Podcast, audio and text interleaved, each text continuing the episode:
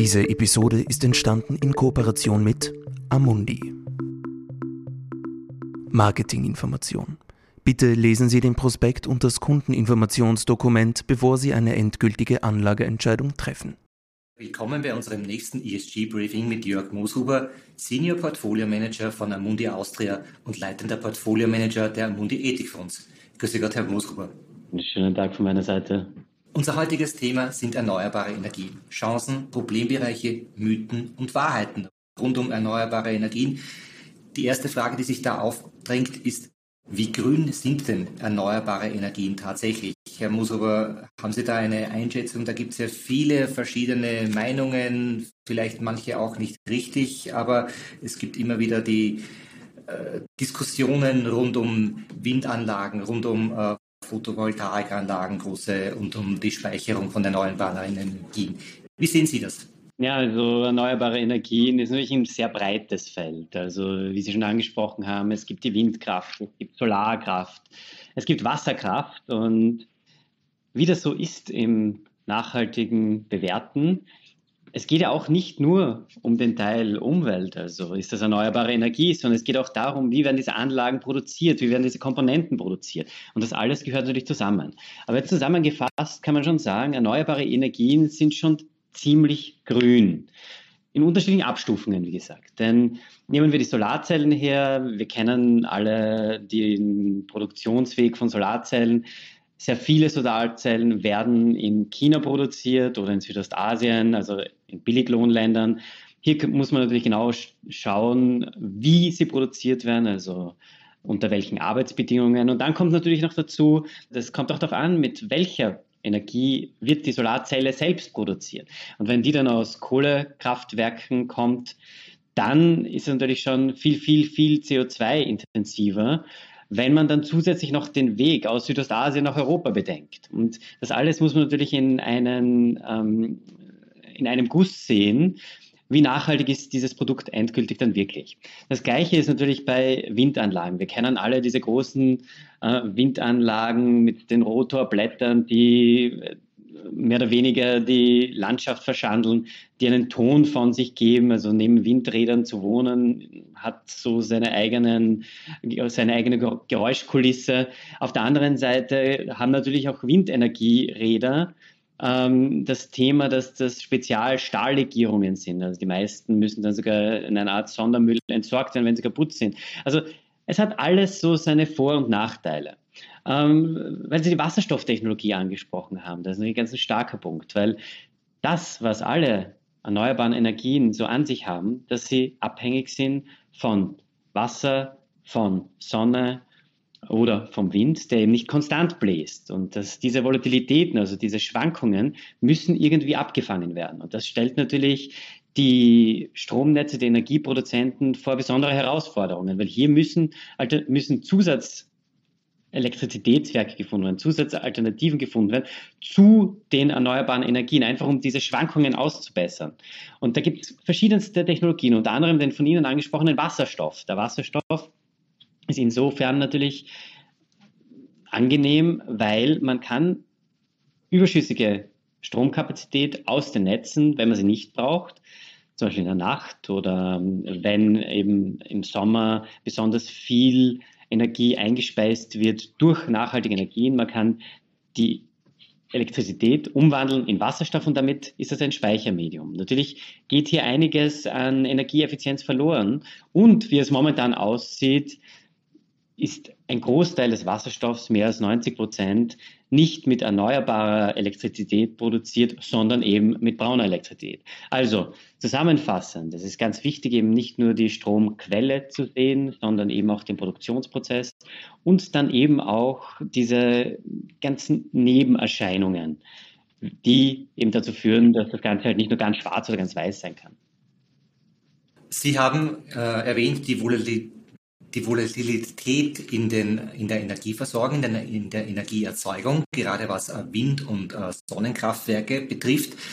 Äh, diese Volatilität hat sich in den letzten Monaten auch etwas an den Börsen gezeigt, an den Aktienmärkten, wo Werte von erneuerbaren Energien etwas unter Druck gekommen sind. Gibt es da eine Begründung dafür? Ja, Sie haben recht. Also es gab hier sehr starke Schwankungen, beziehungsweise seit Mitte Jänner ungefähr auch starke Kursrückgänge. Allerdings muss man ein längeres Zeitfenster betrachten, denn das Jahr davor war eigentlich davon geprägt, dass gerade erneuerbare Energieaktien, egal in welchem Spektrum, also vom Windturbinenbetreiber über Windparkbetreiber, über Wasserkraftbetreiber, über äh, Solarparkbetreiber sehr, sehr stark an Wert gewonnen haben. Also es war so eine Art Reality-Check, weil es gab tatsächlich dann so ein paar ähm, externe Faktoren wie eine, wie zum Beispiel eine Energieauktion in Spanien, die relativ niedrige, die zu relativ niedrigen Preisen ähm, verkauft wurde. Also es wurde zwar von einer Solar von einem solarproduzierenden Energieunternehmer gewonnen, diese Auktion. Allerdings, durch dass diese Auktion zu einem relativ geringen Preis ähm, versteigert wurde, sind die Margen halt etwas geringer. Das führte dann dazu, dass eben dieses Unternehmen, eben ein Solarparkbetreiber, an Wert verloren hat. Dann gab es, Sie können sich noch erinnern, diese Wetterkapriolen in Texas, die auch einige Windstrombetreiber unter Druck gesetzt haben, weil hier einfach der Strom, der produziert wurde, nicht so wie geplant in die Margen einfließen konnte. Dann gab es Lieferengpässe bei Solarparkbetreibern in den USA, einfach durch die Corona-Krise bedingt und so weiter und so fort. Aber mittel- bis langfristig ist jetzt, glaube ich, eines der besten Niveaus der letzten Jahre einzusteigen, denn eines lässt sich natürlich äh, nicht leugnen, der Support, also die Unterstützung der globalen Politik war noch nie so stark wie jetzt, von Kohlenstoff, kohlenstoffintensiver Energie in erneuerbare Energien zu gehen.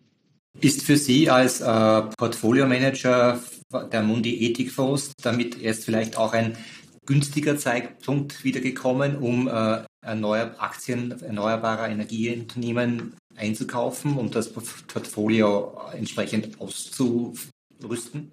Absolut. Also ich habe gerade heute wieder in dem gesamten Spektrum der erneuerbaren Energie ein bisschen die Positionen aufgestockt.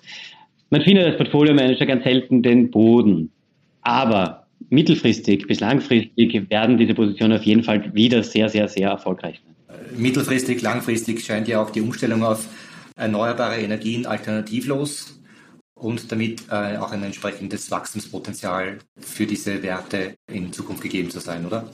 Auf jeden Fall. Also wie schon gesagt, ähm, der Druck der globalen Politik, also nicht nur der europäischen durch den EU Action Plan, den Green Deal, auch eben dieser Schwenk in den USA durch Biden, aber eben auch der größte in absoluten Zahlen, äh, der größte Produzent in absoluten Zahlen der nachhaltigen Energie ist eben China. Ähm, auch da geht die Reise eindeutig in Richtung erneuerbare Energie. Vielen Dank. Herr Mooshuber, für diese Ausführungen zum äh, Thema erneuerbare Energien. Ja, und vielen Dank auch, äh, sehr geehrte Damen und Herren, für Ihr Interesse an diesem Thema. Wenn Sie weitere Informationen zum äh, Thema äh, ESG, erneuerbare Energien suchen, dann wollen wir, wir Sie gerne auf unseren äh, Channel auf Trend.at verweisen, trend.at slash ESG Dort finden Sie sehr viele weitere Informationen äh, über erneuerbare Energien, über nachhaltige Energienutzung und, und, auch natürlich über nachhaltiges Investieren. Vielen Dank, Herr Mooshuber, vielen Dank äh, nochmal und bis zum nächsten Mal. Wiedersehen. Dankeschön. Wiedersehen. Dies ist eine Marketingmitteilung. Die Inhalte dieses Videos stellen kein Angebot, keine Empfehlung und keine Aufforderung in Investmentfonds, Wertpapiere, Indizes oder Märkte zu investieren und keine Finanzanalyse dar. Sie dienen insbesondere nicht dazu, eine individuelle Anlage oder sonstige Beratung zu ersetzen. Jede konkrete Veranlagung sollte erst nach einem Beratungsgespräch erfolgen. Jedes Investment ist mit Risiken verbunden und kann auch den Verlust des gesamten investierten Kapitals zur Folge haben. Erträge werden nicht garantiert, die Wertentwicklung der Vergangenheit lässt keine verlässlichen Rückschlüsse auf die zukünftige Entwicklung von Investmentfonds, Wertpapieren, Indizes oder Märkten zu. Auch Währungsschwankungen können Investments beeinflussen. Alle Einschätzungen oder Feststellungen stellen den Meinungsstand zu einem bestimmten Zeitpunkt dar und können ohne Verständigung abgeändert werden. Die Informationen, Einschätzungen oder Feststellungen wurden auf Basis von Informationen aus Quellen erstellt oder getroffen, die nach bestem Wissen als verlässlich eingestuft wurden. Falls nicht anders angegeben, ist die Quelle Amundi Austria. Es wird jedoch weder ausdrücklich noch implizit eine Aussage oder Zusicherung über die Richtigkeit oder Vollständigkeit abgegeben. Amundi Austria übernimmt daher keine Haftung für jeglichen Verlust, der direkt oder indirekt aus der Verwertung jeglicher in diesem Video enthaltenen Informationen entsteht. Stand der Informationen Juni 2021. Die Kundeninformationsdokumente und die Prospekte bzw. Informationen für Anleger gemäß 21 AIFMG der von Amundi in Österreich öffentlich angebotenen Investmentfonds stehen den Interessenten in deutscher bzw. englischer Sprache in ihrer jeweils aktuellen Fassung unter www.amundi.at kostenlos zur Verfügung. Auf der Seite regulatorische Informationen www.amundi.at slash Privatkunden slash common-content slash amundi-austria slash legal slash regulatorische-informationen im Abschnitt Anlegerrechte ist eine Zusammenfassung der Anlegerrechte in deutscher Sprache abrufbar. Wir weisen Sie darauf hin, dass Amundi Austria beschließen kann, die Vorkehrungen, die getroffen wurden, um den Vertrieb in einem Mitgliedstaat der EU sicherzustellen, aufzuheben. Informationen zu nachhaltigkeitsbezogenen Aspekten finden Sie unter www.amundi.at slash Privatkunden slash nachhaltig investieren slash Überblick. Anleger sollten bei der Entscheidung, in den beworbenen Fonds zu investieren, alle Merkmale oder Ziele des Fonds berücksichtigen.